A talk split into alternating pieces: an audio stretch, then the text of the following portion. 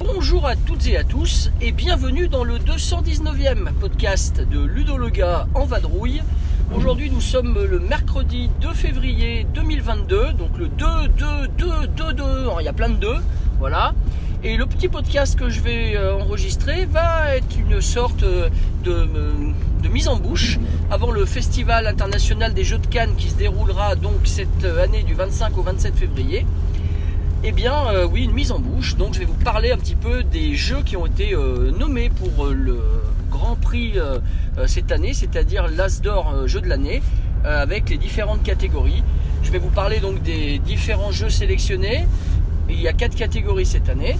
Et ensuite, eh bien, je vous ferai également un petit, euh, un petit retour sur mon expérience sur ces jeux-là, ainsi que euh, parler des jeux que je trouve absents, et ça me surprend, ainsi que quelques pronostics peut-être si, euh, si je peux me le permettre. Alors pour commencer, donc déjà eh bien, un petit historique hein, forcément. Donc euh, l'As d'or jeu de l'année a été euh, créé au départ euh, suite à 1988 où l'As d'or donc à Cannes était remis à un jeu euh, et puis après il y avait eu toutes les années euh, suivantes les distinctions ont évolué un petit peu, il y a eu plusieurs critères. Je vais pas revenir dans ces détails là, c'est la préhistoire. Mais en 1988, donc l'As d'or, qui s'appelait uniquement As d'or à l'époque, a été décerné donc à Super Gang, un jeu donc très connu des, des joueurs des années 80, puisque c'est un jeu euh, de Gérard Mathieu, si je dis pas de bêtises, enfin illustré par Gérard Mathieu, avec une grosse boîte noire, donc édité par Ludo Délire.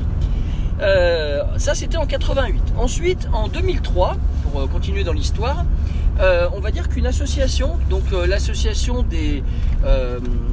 l'association française hein, de promotion et d'évaluation des jeux de société, a décidé de créer elle aussi un jeu de l'année, un prix du jeu de l'année.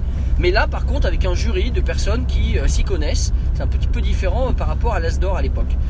Et en 2003, donc, euh, le jeu de l'année a été attribué au, jeu donc La guerre des moutons de Philippe Despanières, sorti donc chez lui-même, à la petite boîte orange.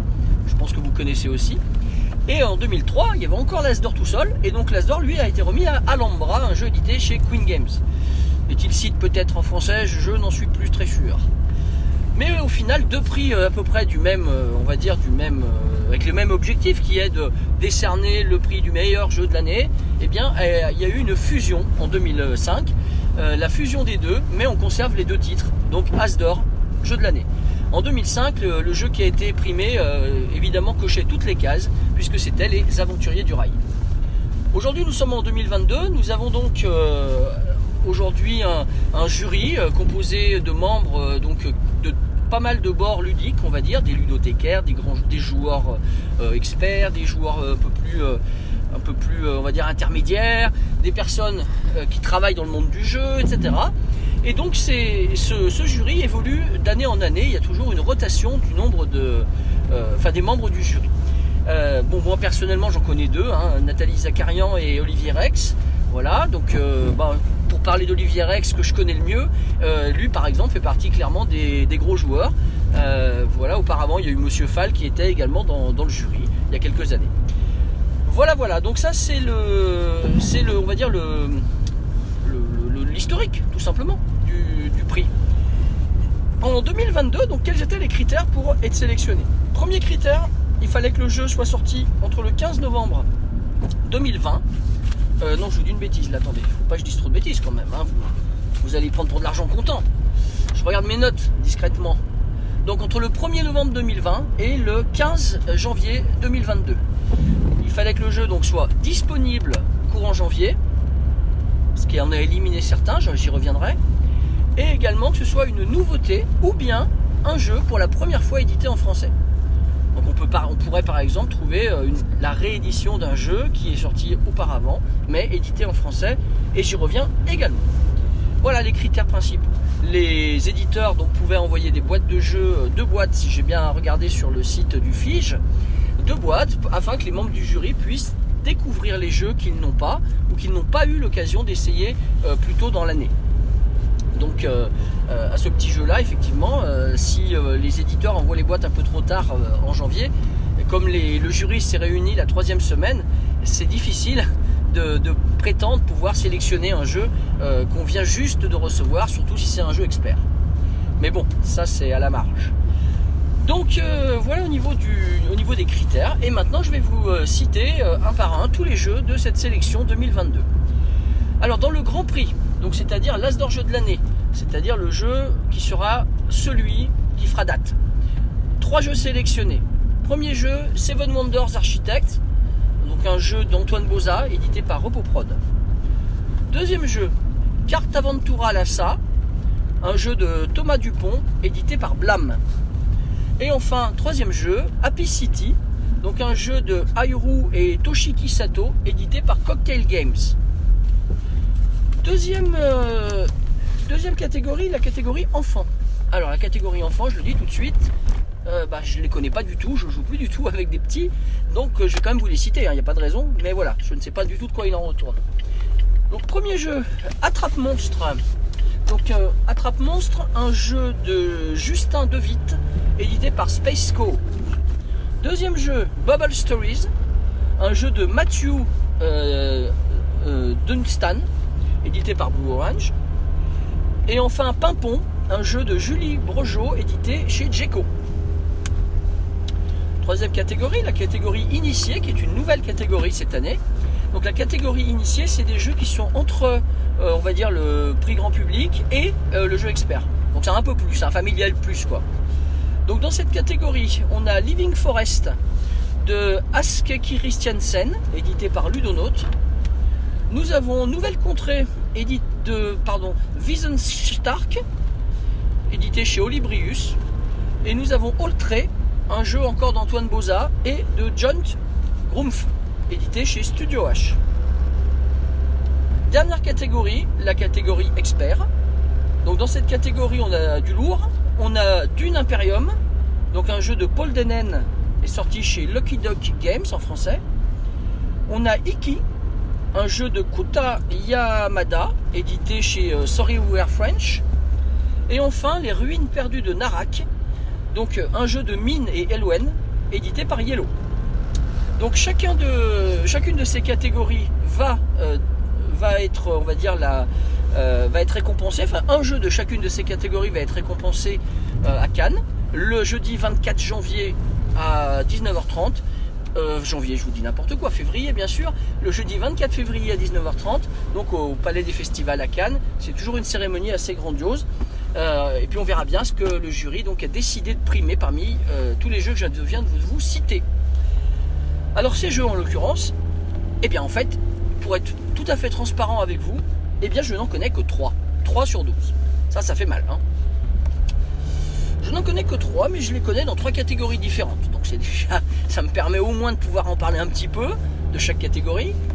Alors le, dans la catégorie As d'or jeu de l'année, je connais très bien Happy City, un jeu Cocktail Games, donc un petit jeu de, de on va dire de, sur le bonheur où on va essayer de croiser euh, tout ce qui est euh, population avec euh, avec le avec le bonheur. Voilà le, donc on va, se retrouver avec un système de calcul des points particulièrement sympathique puisque en point de victoire vous marquez la multiplication entre euh, vos points de, nom- le nombre de personnes et le et les points et les cœurs que vous avez obtenus.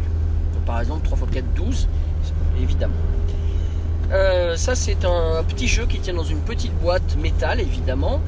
Euh, non métal non non non je dis une bêtise encore j'en dis beaucoup hein, aujourd'hui vous avez remarqué Euh, en tout cas Happy City c'est un petit jeu dans une petite boîte mais c'est un grand jeu parce qu'en en fait il y a également une version expert à l'intérieur avec des cartes qui sont un peu plus complexes et j'avoue que voilà ce jeu me plaît bien dans la catégorie initiée, le jeu auquel j'ai joué, c'est Nouvelle Contrée. C'était la version prototype et nous y avons joué lors du festival de Vichy au mois de septembre. C'est un nouvel éditeur, hein, je salue d'ailleurs David Pernaud s'il m'écoute, euh, qui a donc proposé un jeu tout à fait original puisque vous avez euh, uniquement besoin d'un livre de n'importe quelle bibliothèque pour jouer. Après, il y a tout un système pour passer de page en page. Il y a de la déduction, c'est un jeu coopératif, hein, je précise. Euh, il y a beaucoup de déduction, il, faut essayer de, euh, résoudre des petites, euh, enquêtes, on va dire, mais c'est tout à fait atypique. C'est vraiment un objet ludique non identifié.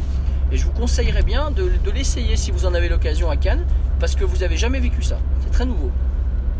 Et enfin, dans la catégorie expert, eh bien dans la catégorie expert, je connais le jeu Iki, mais pas dans la version de Sorry We're French, puisque j'y ai joué il y a de, pas mal d'années maintenant, avec euh, François euh, Sanjuro, que je salue également s'il m'écoute.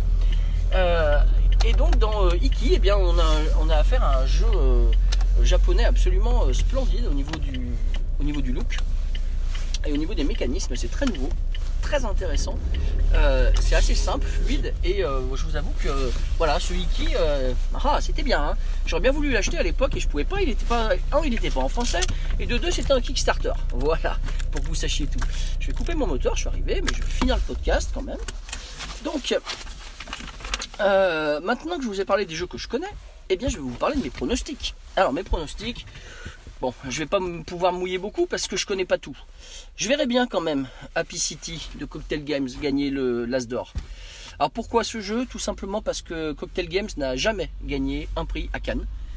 Et que quelque part, primer ce jeu, ça serait peut-être, enfin moi je le vois comme ça, une sorte de belle récompense générale pour euh, Mathieu Despnous, euh, le fondateur de Cocktail Games, avec un engagement sans faille de sa part euh, depuis de si longues années, depuis 2002, n'est-ce pas Euh, Il mériterait vraiment de gagner le Grand Prix et surtout que ce jeu-là en vaut vraiment la chandelle.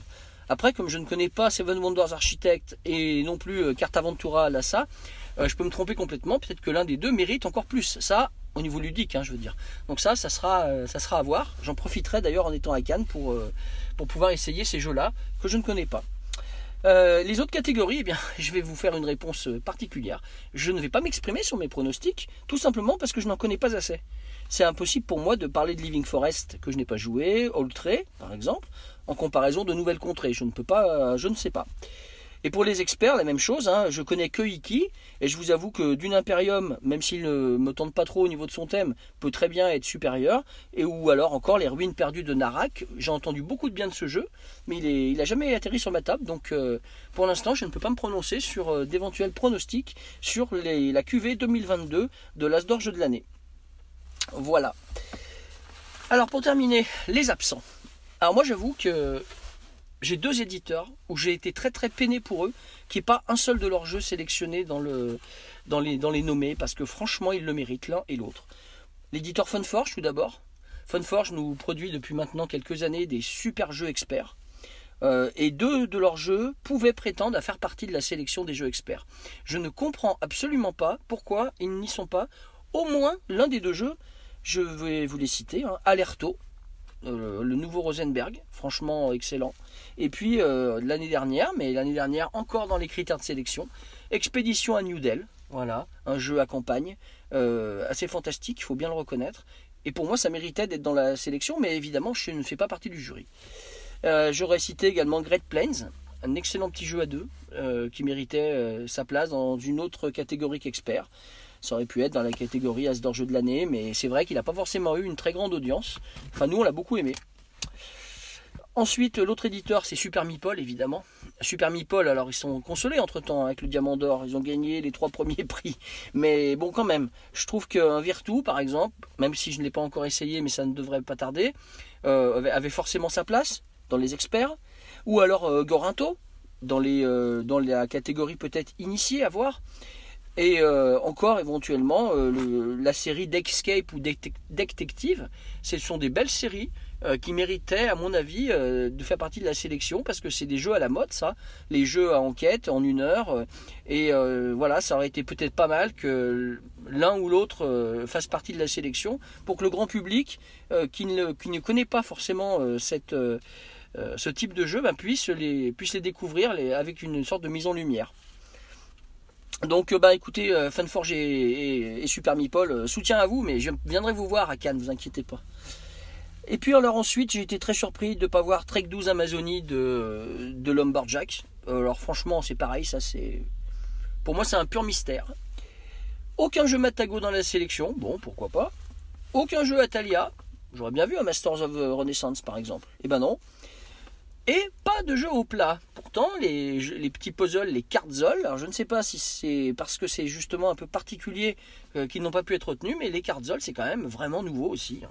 Les sortes de puzzles avec des cartes là, ça méritait à mon avis une, nomination. Et puis pour finir, eh bien, il y a un jeu de chez Yellow que tout le monde voyait, euh, si je regarde un petit peu sur, les forums, euh, c'est le jeu My City, tout simplement, de Rainer qui aurait pu faire partie de la sélection dans la catégorie initiée, je pense. Eh bien non, il n'y est pas. Voilà, ben, c'est comme ça. Faut pas, faut pas faire ça pleureuse, hein, mais c'est étonnant. Le jury a fait en son âme et conscience. Après, euh, c'est le cœur des joueurs n'est pas, n'a pas forcément les mêmes vibrations. Donc euh, voilà, moi je me retrouve pas forcément dans, dans tous les jeux cités et je ne les connais pas pour 9 sur 12 en l'occurrence. Eh bien écoutez, euh, chers auditeurs et auditrices, eh bien, je vais vous laisser à la fin de ce petit podcast. Je vais vous souhaiter donc euh, une bonne journée. J'espère qu'on se croisera à Cannes. Si vous me voyez, euh, je serai accompagné de Leïla, ça sera un de ses premiers salons. Eh bien vous n'hésiterez pas à me faire un coucou, on sera très content de discuter un moment avec vous.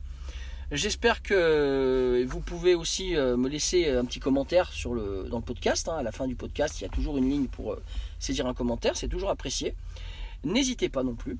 Et puis sur ce, je vais vous souhaiter euh, de faire de belles parties. Hein. donc comme d'habitude, jouez bien.